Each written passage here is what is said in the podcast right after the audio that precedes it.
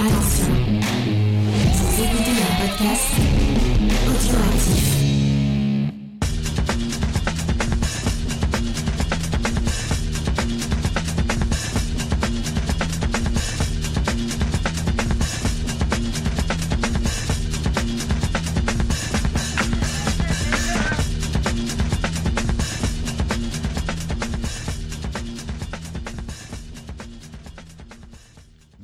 Tous et bienvenue dans le podcast des réfracteurs, un podcast un peu spécial aujourd'hui puisque on renouvelle notre podcast Kids Corner, comme nous en avons parfois l'habitude, le podcast où les enfants ont la parole et où on discute entre adultes et entre petites filles du film que nous avons découvert ensemble. Et j'ai donc en ma compagnie... Tsuyu Bonjour Tsuyu, comment ça va? Ça va et toi? Eh ben ça va très bien, on a vu un très beau film tous les deux, c'est... euh, Peux-tu nous rappeler le titre, tiens euh, Titina. Titina, tu sais qui l'a réalisé ce film? Euh, alors ça, non, j'ai pas vérifié. Eh bien, c'est une jeune réalisatrice norvégienne, euh, Kajsa Ness. Je prononce sûrement très mal son nom. Euh, c'est un film qui nous a été fourni par Blackout, on le dit comme d'habitude. On remercie son attaché de presse, Sandrine Merci. Blackout, vous êtes les meilleurs. Euh, on était très content de découvrir ce film euh, qui est inspiré d'une histoire vraie, un film d'animation. Est-ce que tu peux nous parler d'ailleurs, nous faire un petit résumé de cette histoire, puisque c'est toi qui auras la parole dans ces premières minutes D'accord. Alors, donc c'est l'histoire de Umberto Nobile, euh, qui est joué par Jeanne Gunnar, Gunnar Ruiz. Et donc Umberto Nobile, il vient à Rome avec son chien Titina, jusqu'au jour où un très très célèbre explorateur du nom de Roald Amundsen, qui est joué par Keir Kennedy, lui demande de construire un gigantesque dirigeable pour parcourir le pôle Nord. Et euh, le film est inspiré d'une histoire vraie qui est vécue et vue par les yeux d'un chien. Donc c'est Titina.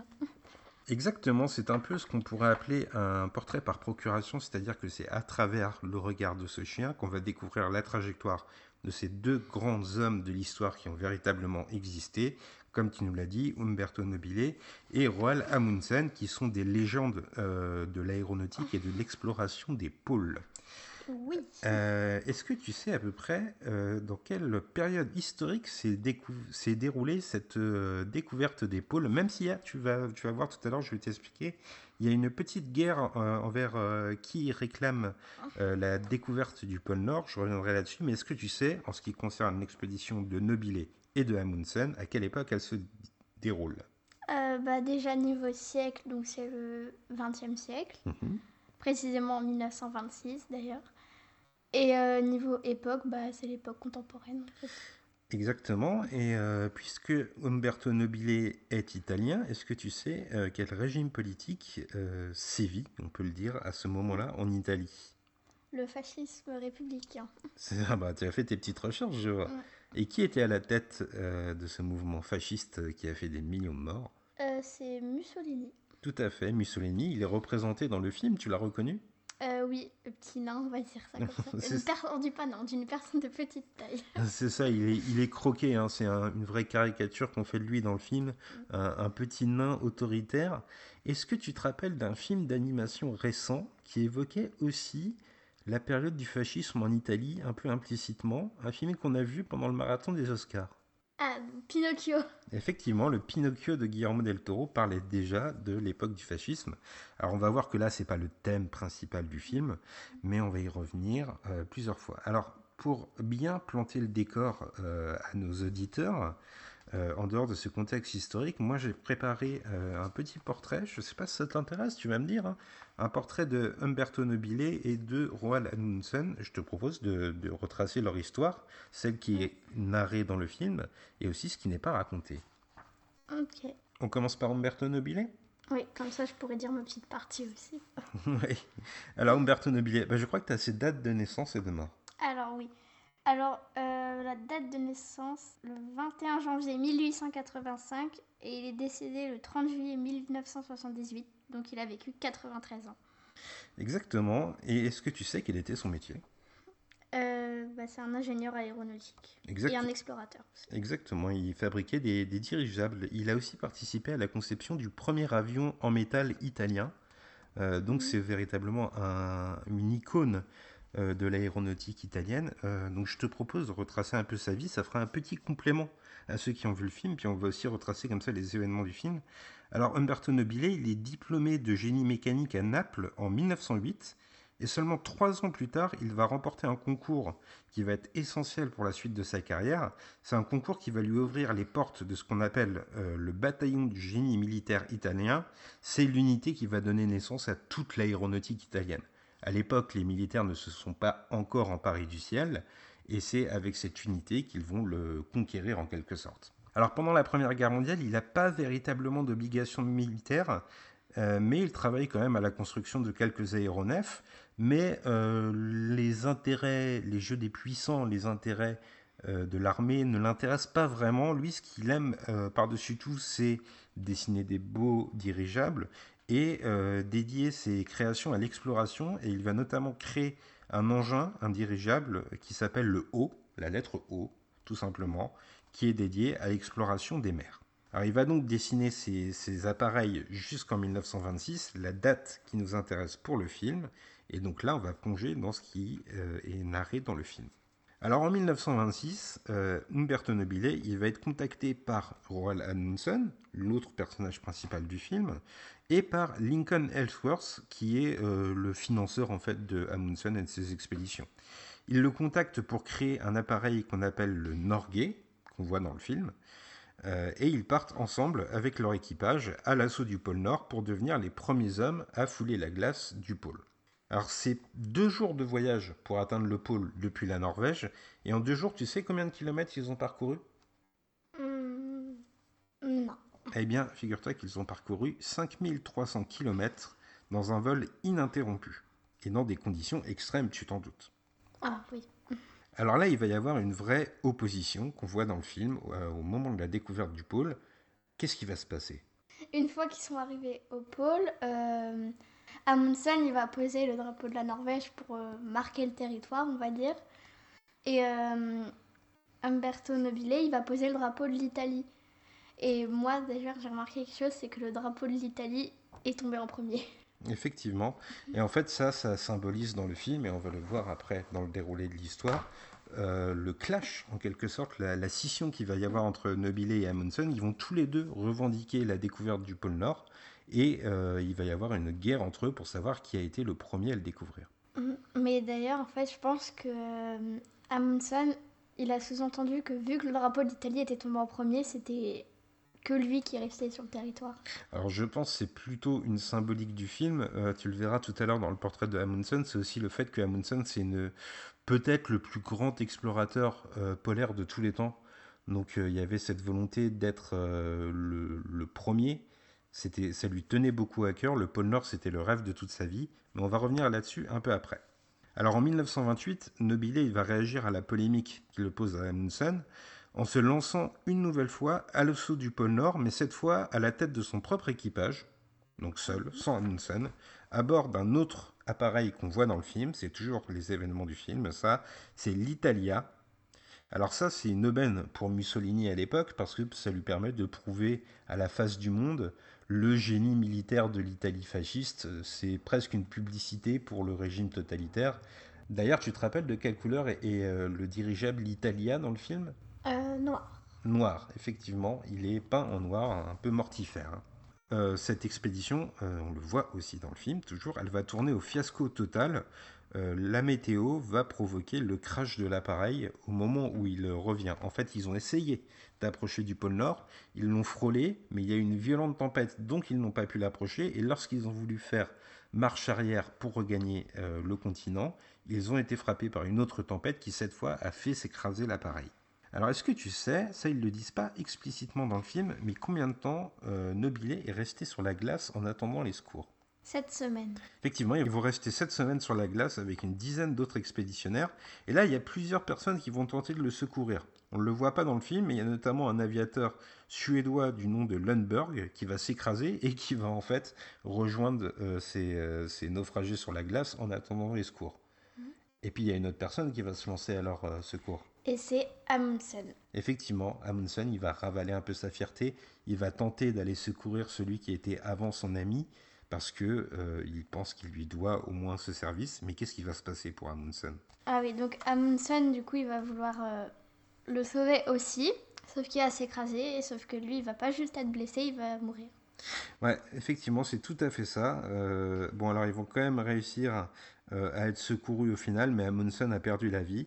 Euh, de retour en Italie, on le voit aussi dans le film, Nobile il va être totalement désavoué euh, par Mussolini. En fait, il va supplier Mussolini de euh, donner son récit et de dire qu'il a fait un acte d'héroïsme malgré son crash, mais Mussolini voit ça comme une défaite pour pour l'image de l'Italie. Il va l'accuser d'avoir abandonné ses hommes et il va chasser Nobile de ses responsabilités militaires, ce qui va permettre l'essor d'un autre personnage qui n'est pas nommé dans le film, mais qui est clairement représenté.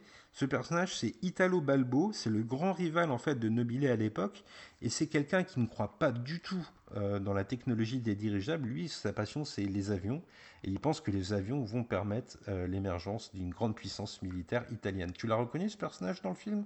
C'est la personne qui était juste à côté de Mussolini euh, au moment où Nobile a voulu, bah, quand il a supplié Mussolini en fait. Effectivement, euh, c'est euh, ce personnage en costume blanc euh, qui, qui est juste à côté de Mussolini. Tu l'as très bien repéré. Et ben, tu vois, c'est un personnage euh, qui est lui aussi inspiré de la réalité. Après la guerre, Nobile euh, il va être réhabilité par une commission d'enquête, donc une, une fois que l'Italie s'est défait du fascisme. Mais l'ingénieur, il est déjà parti de l'Italie, il a fui vers l'URSS entre 1931 et 1936. Il va rester là-bas jusqu'en 1936 où il va construire des dirigeables pour l'URSS. Et puis de 1936 à 1943, il va s'exiler aux États-Unis avant de regagner l'Italie. Et ça, c'est pas dit dans le film, tu vois. Ça, le film s'arrête, enfin fait une ellipse sur cette période de sa vie. Mais c'est très intéressant parce qu'en 1946, Nobile retourne en Italie et il fait partie de l'Assemblée constituante. Tu sais ce qu'est une Assemblée constituante déjà du haut de tes 10 ans? Hum, non. Alors, une assemblée constituante, ce sont quand les députés se réunissent pour faire une nouvelle constitution. Donc, après l'ère du fascisme en Italie, l'assemblée s'est réunie, a élaboré une nouvelle constitution, et Nobile était député, a participé à l'élaboration de cette constitution. C'était un député qui est assez proche euh, de la sensibilité euh, communiste italienne de l'époque. Alors ensuite, il va se faire très discret jusqu'à sa mort. Je crois que tu as noté la date, comme tu nous le disais un peu plus tôt. Et c'est du coup pour rappeler le 30 juillet 1978. Exactement. Euh, alors, dans le film, il y a un petit mensonge. Est-ce que tu peux nous en parler? Alors, donc dans le film, le mensonge c'est qu'en fait les chiens normalement ça vit entre 11 et 13 ans. Mais euh, là, Titina, elle vit beaucoup plus. Dans la réelle histoire, Titina, elle est partie bien avant la fin. On imagine bien euh, que Titina, elle est décédée avant 1970 et qu'elle n'est pas partie après 60 ans de vie. Euh, Effectivement, elle est là, elle est présente et il y a des photographies d'un véritable chien qui accompagne Nobile et Amundsen pendant leur expédition dans les années 20, mais par licence poétique, comme on dit, c'est l'artiste qui s'accorde une liberté. Il a décidé de montrer Titina qui accompagne Nobile jusque dans ses derniers instants, dans les années 70. C'est une liberté qu'a pris la réalisatrice. Ça t'intéressait ce petit portrait de Nobile Oui. Alors, tu veux que je te parle de Roald Amundsen? Il y a beaucoup de choses à dire sur Amundsen, je te préviens. Ah oui, c'est long, mais c'est intéressant. Ok, eh ben, tu vois, Amundsen, euh, c'est un explorateur norvégien de génie. Je pèse mes mots. Alors, pour te donner les dates, il a vécu de 1872 à, À 1928. voilà, jusqu'au crash de son avion, comme on l'a dit plus tôt. C'est un explorateur de génie, comme je le disais, et c'est presque une figure romanesque de l'histoire. C'est un héros de l'histoire norvégienne, on peut le dire. C'est une grande figure euh, de, l'exploration euh, polaire. C'est même pour certains le plus grand explorateur polaire de tous les temps. Alors, pour te donner un petit peu euh, les contextes de sa naissance, c'est le quatrième fils d'une famille qui est très attachée à la tradition militaire en Norvège, qui à l'époque est encore suédoise. Et notamment, sa famille est très attachée à la marine. Mais la maman de Amundsen, elle voudrait que Roald euh, ne devienne pas militaire et soit médecin. Et c'est quelque chose qui va marquer ses premières années. C'est-à-dire que Amundsen va faire quelques explorations. À seulement 18 ans, il va traverser le Groenland à ski. Et on le voit souvent à ski dans le film, tu te rappelles? Ah oui, même euh, bah, quelque chose qui a causé un crashs d'ailleurs. à cause de ses skis euh, qui sont restés coincés dans le volant. Ouais, bah tu vois, l'emprunt le, l'emprunt au ski, c'est un peu inspiré de sa première exploration, celle de, donc, du Groenland. Euh, c'est un peu un voyage initiatique pour lui, c'est là qu'il va décider de devenir explorateur polaire, mais il va contenir ce souhait, il ne va pas l'exaucer tout de suite. Pendant 4 ans, il va suivre des études de médecine comme le voulait sa maman, et c'est seulement au décès de sa maman, en 1893, qu'il va se dire il faut que je prenne mon destin en main, je veux devenir explorateur. Et là, il va rejoindre la marine, et notamment la flotte de son père, où il va apprendre comment on dirige des bateaux, tout simplement. Alors ensuite, il va rejoindre les grands explorateurs de son époque, et il y a un premier voyage très important pour lui, c'est l'expédition de la Belgica en 1897, de 1897 à 1899. Il va embarquer sur un Fauquier. Un Fauquier, tu devines ce que c'est? Un Fauquier, c'est un bateau. Voilà, c'est un bateau euh, qui sert, euh, c'est pas très joyeux, mais qui sert à la base à chasser les phoques, mais là il servait à l'exploration. Il va être sous les ordres euh, du capitaine belge, alors il a un nom à je te préviens, Adrien de Gerlage de Gomery, et ensemble ils vont explorer l'Antarctique durant deux ans. Ah, c'est long. Ah oui, c'est très long. Tu verras que les voyages de Amundsen, ils sont particulièrement longs. Euh, pendant ce, voyage en bateau, Amundsen il quitte régulièrement le navire pour parcourir la banquise en ski. Une fois de plus, on rejoint les skis du film. Euh, et c'est la première fois, figure-toi, qu'un expéditionnaire en Antarctique a recours à des skis. Ça explique donc ce qu'on voit dans le film. Ce qui à la base est un accident va se transformer en fait de gloire pour le Belgica, puisque en mars 1898, le Belgica est pris dans la glace durant. Essaye de deviner combien de temps ils sont restés prisonniers dans la glace. Deux mois. Deux mois Hmm. Eh bien, un an. Ah Pendant un an, ils sont prisonniers du bateau et c'est la première fois qu'une embarcation humaine hiverne, c'est-à-dire qu'elle passe l'hiver en Antarctique, malgré eux donc, mais c'est la première fois.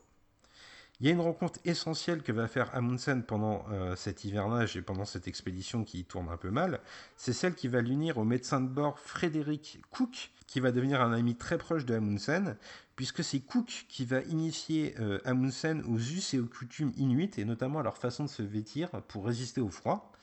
Et euh, Amundsen va considérer que Cook est celui qui a sauvé l'équipage du Belgica en incitant les marins à consommer de la viande de manchot, ce qui va les protéger du scorbut, la maladie. Et consommer la viande d'animaux, c'est aussi présent dans le film. Ah oui, bah oui, il veut manger le chien, mais les animaux, ils ont rien demandé. Ils ont rien demandé. Tina, est trop mignonne, pas de quoi la manger. Ils ont rien demandé, effectivement, mais tu vois que cet, euh, cet héritage de manger de la viande animale, euh, c'est aussi attaché à l'histoire de Amundsen. Alors en 1903, Amundsen, il va refaire parler de lui, il a enfin obtenu son diplôme de capitaine et il va diriger la première expédition euh, pour laquelle il est le seul capitaine qu'on appelle l'expédition du passage nord-ouest. Alors ça relie en fait l'Atlantique au Pacifique par le Grand Nord canadien. On le connaissait jusqu'à présent par voie terrestre, c'est un territoire de glace, mais Amundsen il veut forcer la glace en bateau pour ouvrir la voie maritime. C'est quelque chose qui a été tenté avant lui par les plus grands explorateurs de son temps, par exemple Jean Cabot, Jacques Cartier ou Henry Hudson. Ils ont essayé de naviguer par le passage nord-ouest, mais ils n'y sont jamais arrivés. Amundsen, ça va devenir le premier à y parvenir pour réaliser son rêve, il va vendre toute la fortune familiale et il va lourdement s'endetter pour acquérir un navire de pêche qui fait 47 tonnes. Et les dettes que Amundsen va contracter à ce moment-là, eh ben, ça va jamais le lâcher. Il va être endetté jusqu'à la fin de sa vie. Néanmoins, il va prendre la mer avec six compagnons pour réaliser son rêve. Alors, à nouveau, il va hiverner dans le Grand Nord, la dernière fois, c'était pendant un an. Est-ce que là, tu peux deviner pendant combien de temps il a hiverné lors du passage nord-ouest? Un an et demi. Eh, euh, pas, tout à fait, deux ans. Euh, tu vois, il a vécu quand même euh, pas mal d'hivernage, ce brave Amundsen. mais il en profite quand même pour approfondir sa connaissance des coutumes inuites et notamment pour apprendre autre chose qu'on voit dans le film, comment conduire un traîneau tiré par des chiens. Au bout de trois ans, après ces deux années d'hivernage, il va enfin réussir à fondre la glace du passage nord-ouest mais il est à nouveau contraint d'hiverner parce que, après avoir ouvert ce passage, il y a la glace qui s'est reformée autour de lui.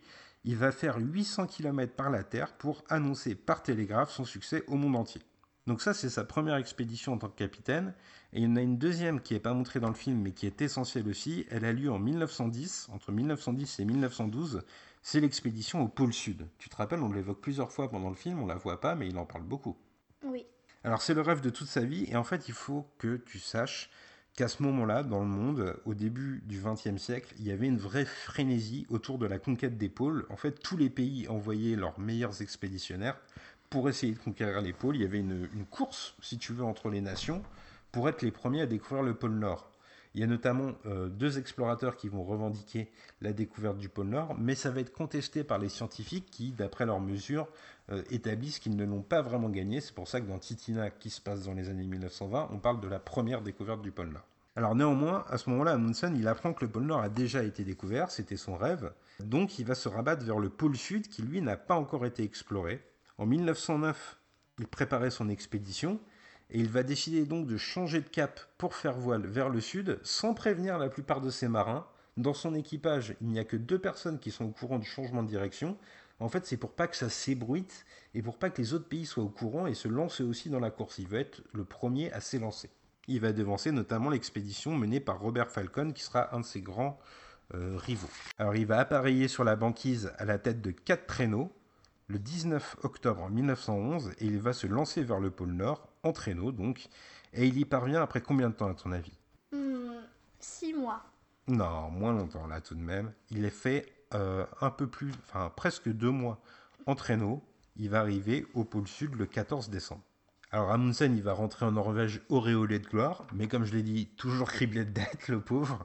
Euh, et par la suite, Amundsen, euh, il va un peu se détacher du monde de la marine et des bateaux, et il va comprendre que le futur de l'exploration passe par les appareils aériens, par les avions et par les dirigeables, notamment par le Non Ouais, le Norge, de l'appareil que va lui préparer Umberto Nobile. Alors avant ça, Amundsen, il va quand même essayer d'aller euh, au pôle Nord, puisque là, on a établi que le pôle Nord n'avait pas véritablement été découvert. Il va essayer deux fois d'y aller en avion, mais deux fois, il va s'écraser. Sauf qu'il va ressortir euh, indemne de ses deux premiers crashs. Euh, et il va comprendre que pour euh, arriver au pôle Nord, comme nous le raconte le film, il faut faire équipe avec Nobilet, il faut passer par un dirigeable. Et c'est grâce au dirigeable que euh, dessine et que construit Nobilet que Amundsen va devenir le premier homme, quoi qu'il arrive, que le pôle Nord ait été découvert avant ou pas, ça va devenir le premier homme à gagner les deux pôles. C'est le premier à être allé des deux côtés de notre planète. Alors Amundsen, va prendre sa retraite après ce fait de gloire, mais comme on l'a dit tout à l'heure, il va être en rivalité avec Nobilet. Leurs relations, elles vont s'envenimer, mais n'empêche que, comme on l'a dit, comme c'est raconté dans le film, en 1928, quand Nobilet euh, est en perdition au pôle Nord, Amundsen va prendre son avion pour tenter de le secourir, mais il va perdre la vie, cette fois, dans ce troisième crash d'avion, en essayant de sauver celui qui restait malgré tout son ami. Alors il faut quand même que tu saches que Amundsen, c'est euh, une des plus grandes gloires de la Norvège. C'est un des plus grands euh, héros de ce pays qu'on connaît bien grâce à qui? Agré Ouais, grâce à Gré Pigeon, notre copain des autres podcasts. Euh, Il y a un héritage amusant que j'ai découvert. Euh, tu connais le prénom de Amundsen, donc? Roald. Est-ce que ça te fait penser à quelqu'un d'autre? Roald Dahl. Effectivement, l'écrivain Roald Dahl a son prénom, Roald, en hommage, c'est un hommage qu'ont donné ses parents à leur enfant, en hommage à Amundsen. Bah écoute, voilà, je- moi je t'ai fait les deux petits portraits. Euh, maintenant, je te propose d'avoir une euh, discussion libre autour du film. La parole va être aux enfants. Moi, j'ai donné tout le contexte. On a raconté de quoi parlait le film. Maintenant, on va discuter de comment tu l'as ressenti. Ok? D'accord. Le premier thème sur lequel on a décidé tous les deux de s'arrêter, c'est sur cette évolution de l'amitié à la rivalité, cette quête de deux hommes qui sont animés par un même rêve, celui d'aller au pôle, mais qui vont finir par être ennemis. À ton avis, qu'est-ce qui les pousse à devenir ennemis et qu'est-ce qui va euh, attaquer leur amitié?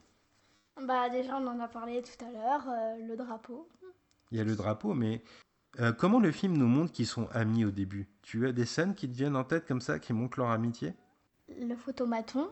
Exactement, il y a cette scène très jolie du photomaton où ils sont, tu peux nous la décrire? Ils font des photos marrantes ensemble. Mais euh, d'ailleurs je me rappelle aussi que le chien avait l'impression d'être rejeté. Ouais, c'est vrai que leur union, leur amitié, ça rime aussi avec un, le chien, Titina, qui est un peu mis de côté.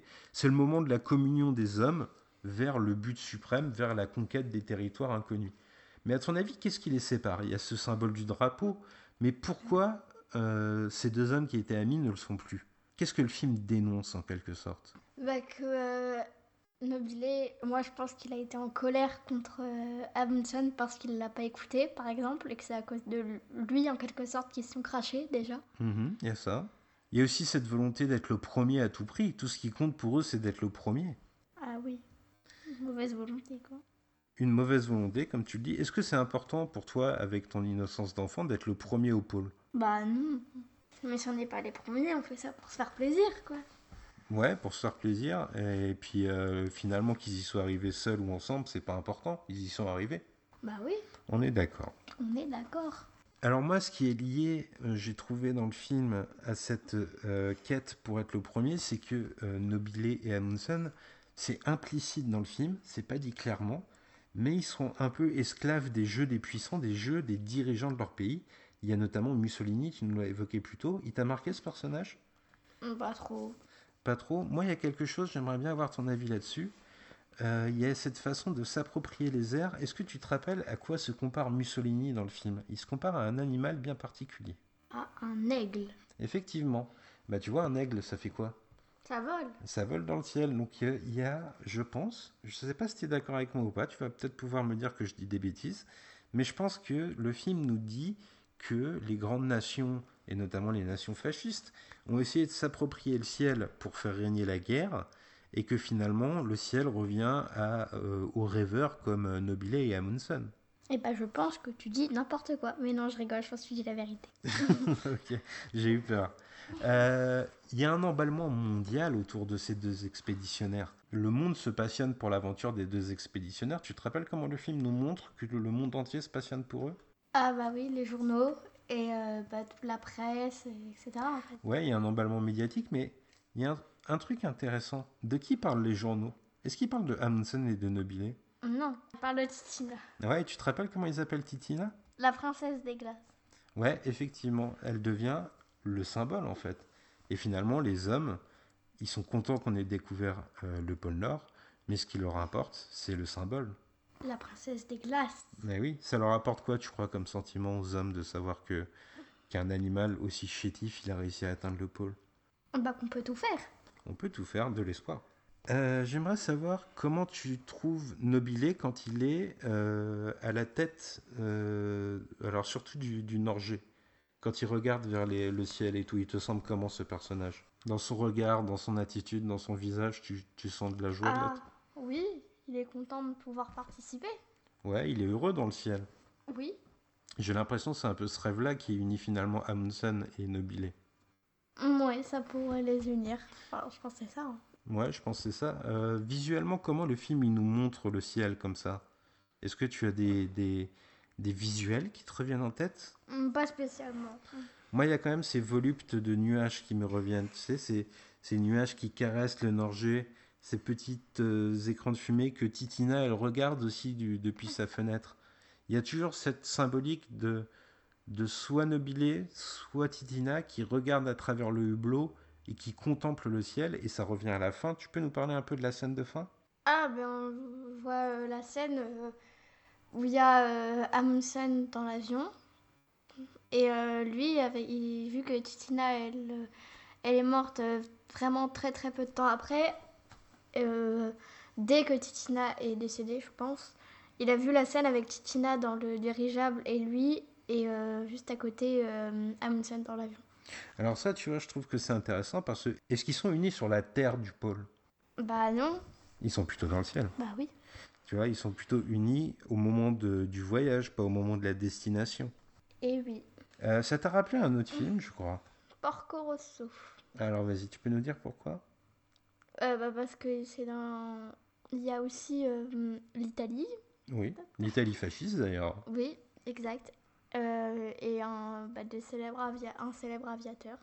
Ouais, je trouve que tu- ta remarque, elle est super juste parce qu'en plus, il y a cette très belle scène. Alors je sais que tu as vu Porco Rosso quand tu étais beaucoup plus petite, mais je pense que cette scène, tu t'en rappelles parce que c'est une scène qui marque à vie. Euh, c'est la scène où Porco Rosso, il traverse les nuages et il y a cette euh, immense mer de nuages devant lui. Moi, la scène de fin de Titina, elle m'a un peu rappelé ça. Ils sont seuls face à l'immensité du ciel. T'as senti quoi, toi, face à cette fin? Ton sentiment de jeune spectateur, c'était quoi? De la tristesse déjà parce que vu que c'est dans les cieux et qu'on sait maintenant qu'il est décédé, et bah voilà. Ouais. Et de la joie parce qu'ils ont pu se retrouver. Ouais, c'est un peu doux amer. C'est entre les deux. Euh, Il y a aussi une façon de représenter la nature, parce que là on parle beaucoup de Amundsen et de Nobile, euh, mais c'est Titina le héros du film. Et bah oui, comme le nom l'indique en fait.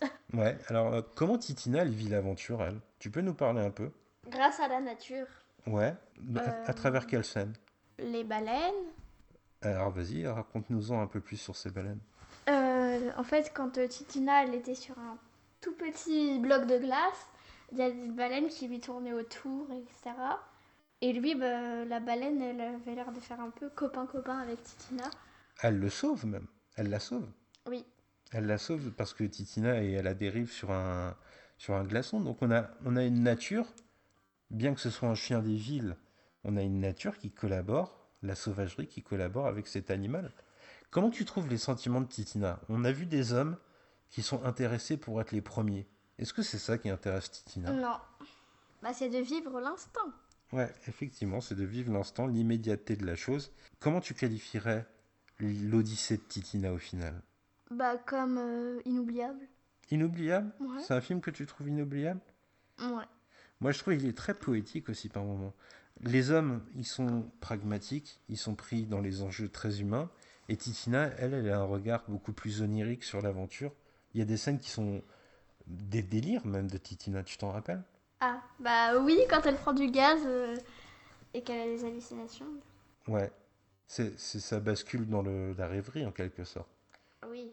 Ok, est-ce que tu as quelque chose à rajouter sur Titina Elle est trop mignonne. Elle est trop mignonne, ouais. Est-ce que c'est un personnage attachant pour les enfants d'après toi? Oui. Ouais.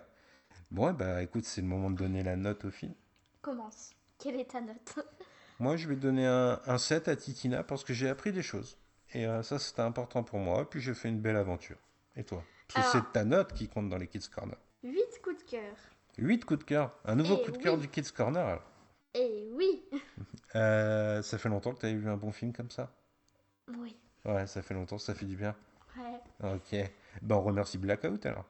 Bah merci Blackout. hein. Et petite dédicace à- au petit Norvégien euh, Grey Pigeon aussi. Ouais, Gré Pigeon, notre, Grey Pigeon, euh, bisous bisous.